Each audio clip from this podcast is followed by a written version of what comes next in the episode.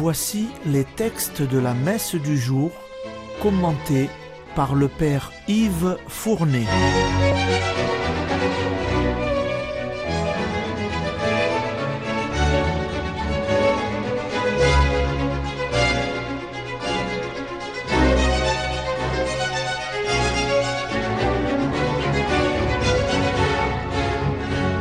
Bonjour, chers auditeurs et auditrices de Radio Maria. Aujourd'hui, c'est le mercredi de la quatrième semaine ordinaire année paire. Les lectures liturgiques sont celles de ce mercredi de la quatrième semaine. La première lecture va nous faire lire la fin du second livre de Samuel au chapitre 24e nous allons entendre un autre épisode malheureux survenu au roi David. En ordonnant le recensement de son peuple, il commit, selon la mentalité religieuse d'Israël de l'époque, un nouveau et grave péché. Comment cela? Écoutez la lecture. Lecture du deuxième livre de Samuel. En ces jours-là, le roi David dit à Jobab, le chef de l'armée qui était près de lui.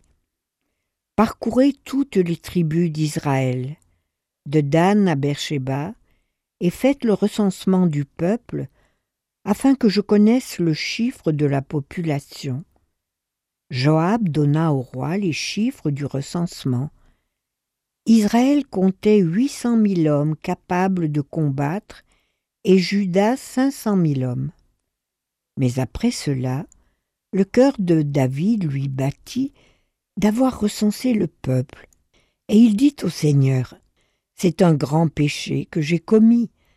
Maintenant, Seigneur, daigne passer sur la faute de ton serviteur, car je me suis vraiment conduit comme un insensé. Le lendemain matin, David se leva. Or, la parole du Seigneur avait été adressée au prophète Gad, le voyant attaché à David. Va dire à David, Ainsi parle le Seigneur. Je vais te présenter trois châtiments. Choisis l'un d'entre eux et je te l'infligerai. Gad se rendit alors chez David et lui transmit ce message. Préfères-tu qu'il y ait la famine dans ton pays pendant sept ans ou bien fuir devant tes adversaires lancés à ta poursuite pendant trois mois ou bien la peste dans ton pays pendant trois jours? Réfléchis donc et vois ce que je dois répondre à celui qui m'a envoyé. David répondit au prophète Gad je suis dans une grande angoisse. Eh bien, tombons plutôt entre les mains du Seigneur, car sa compassion est grande, mais que je ne tombe pas entre les, mains des hommes. Le Seigneur envoya donc la peste en Israël dès le lendemain jusqu'à la fin des trois jours. Depuis Dan jusqu'à Beersheba, il mourut soixante-dix mille hommes. Mais lorsque l'ange du Seigneur étendit la main vers Jérusalem pour l'exterminer, le Seigneur renonça à ce mal, et il dit à l'ange exterminateur Assez, maintenant retire ta main. L'ange du Seigneur se trouvait alors près de l'air à grains d'Arona, le Jébuséen.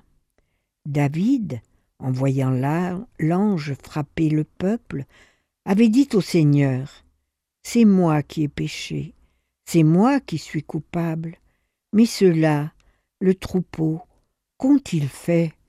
Que ta main s'apesantisse donc sur moi et sur la maison de mon Père.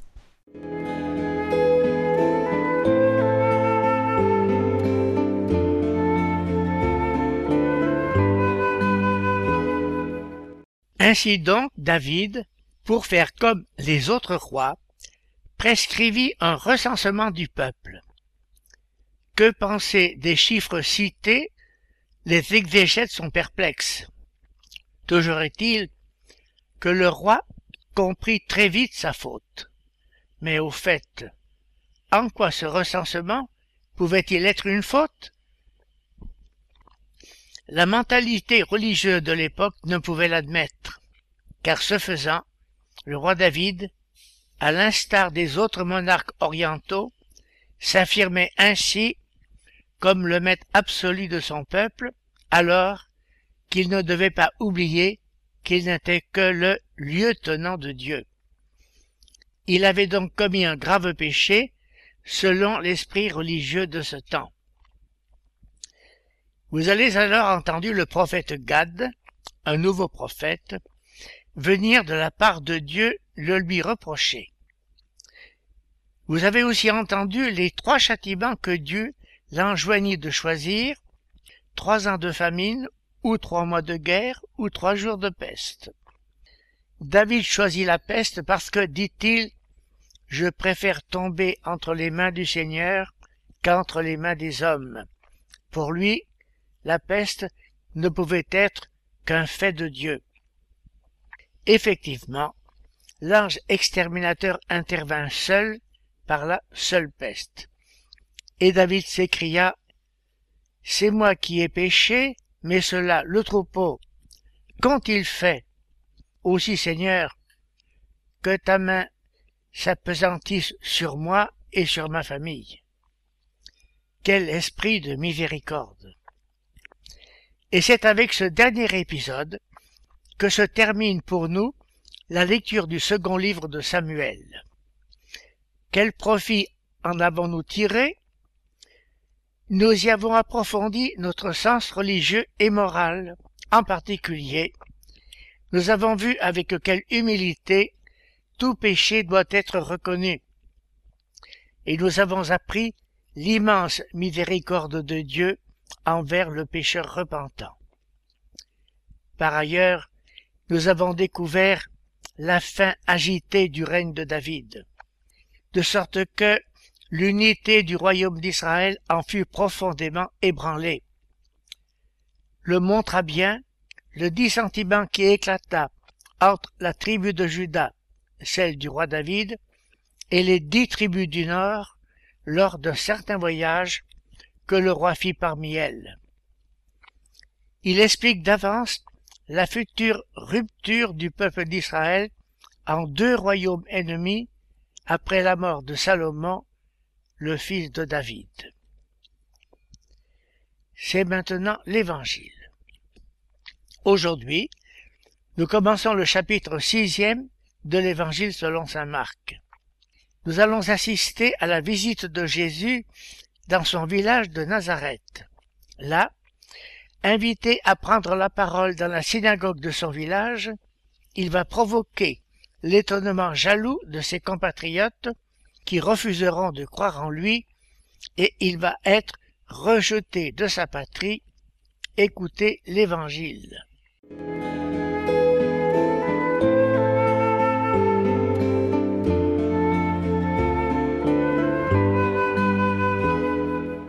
Évangile de Jésus-Christ selon Saint Marc. En ce temps-là, Jésus se rendit dans son lieu d'origine, et ses disciples le suivirent. Le jour du sabbat, il se mit à enseigner dans la synagogue. De nombreux auditeurs, frappés d'étonnement, disaient D'où cela lui vient-il? Quelle est cette sagesse qui lui a été donnée et ces grands miracles qui se réalisent par ses mains? N'est-il pas le charpentier, le fils de Marie? Et le frère de Jacques, de José, de Jude et de Simon? Ses sœurs ne sont-elles pas ici chez nous? Et ils étaient profondément choqués à son sujet.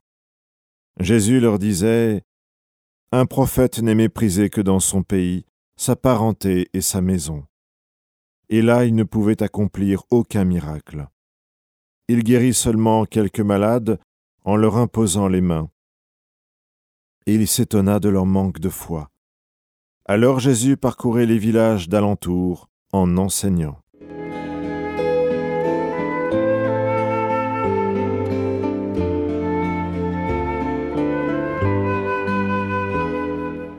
Jésus était venu s'établir à Capharnaüm, dont il avait fait son centre missionnaire. Il y avait recruté ses apôtres, et les foules maintenant reconnaissaient son autorité et s'attachaient déjà à lui comme à leur sauveur. Le voilà maintenant qu'il s'avise d'aller rendre visite à ses compatriotes de Nazareth. Il amène avec lui ses disciples. À Nazareth, on l'invite à prendre la parole dans la synagogue. C'est un jour de sabbat. Et tous sont étonnés. Pourquoi? C'est qu'à écouter Jésus, ils n'en reviennent pas. D'où lui vient cette sagesse? C'est alors que nous apprenons le métier qu'il exerçait. C'en est même la seule indication dans l'Évangile. N'est-il pas le charpentier, le fils de Marie? Et toute sa parenté est citée. Jacques, José, Simon, qualifiés de frères selon l'usage en Israël. Ainsi pour Jacques, cité comme son frère, nous connaissons très bien sa mère, une autre Marie, dont nous lisons dans l'Évangile selon saint Matthieu, au moment de la mort de Jésus, il y avait aussi des femmes qui se tenaient à distance, Marie de Magdala, Marie la mère de Jacques, de José et de Salomé. Et nous lisons aussi dans l'Évangile selon saint Jean, près de la croix se trouvait sa mère, la sœur de sa mère Marie, femme de Clopas, et Marie de Magdala. La cause est entendue. Je reviens à la visite de Jésus à Nazareth. Ses compatriotes, connaissant bien son origine, sa famille et son métier, ne le comprennent pas. Il était pour eux un scandale. Ils n'arrivaient pas à faire coïncider dans leur tête le Jésus qu'ils avaient connu et celui qui était là, devant eux, auréolé de ses discours et de ses miracles. D'où la parole attristée de Jésus, un prophète n'est méprisé que dans son pays, sa famille et sa propre maison. Et Saint Marc a ajouté, là, il ne put faire aucun miracle. Ses compatriotes ne s'imaginaient ces miracles que comme des tours de force pour se faire valoir, alors que pour Jésus, ils étaient une réponse à un acte de foi, une demande dans la foi. Il s'est pourtant trouvé quelques habitants de Nazareth qui lui avaient gardé confiance, puisque saint Marc a écrit Il guérit seulement quelques malades, probablement dans la plus grande discrétion. Et la conclusion de saint Marc Il s'étonnait de leur manque de foi. Manquons-nous de foi, nous aussi? Aussi terminons par la prière suivante. Dieu éternel et tout-puissant, augmente en nous la foi, l'espérance et la charité, et pour que nous obtenions ce que tu promets, fais-nous aimer ce que tu commandes, par Jésus-Christ. Amen.